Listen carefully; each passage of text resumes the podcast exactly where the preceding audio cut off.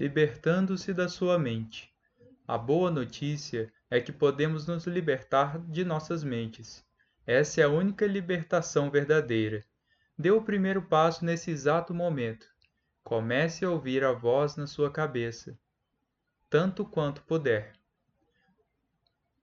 Preste atenção principalmente a padrões repetitivos de pensamento, aquelas velhas trilhas sonoras que você escuta dentro da sua cabeça há anos.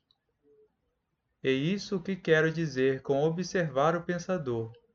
E um outro modo de dizer o seguinte: ouça a voz dentro da sua cabeça, esteja lá presente como uma testemunha.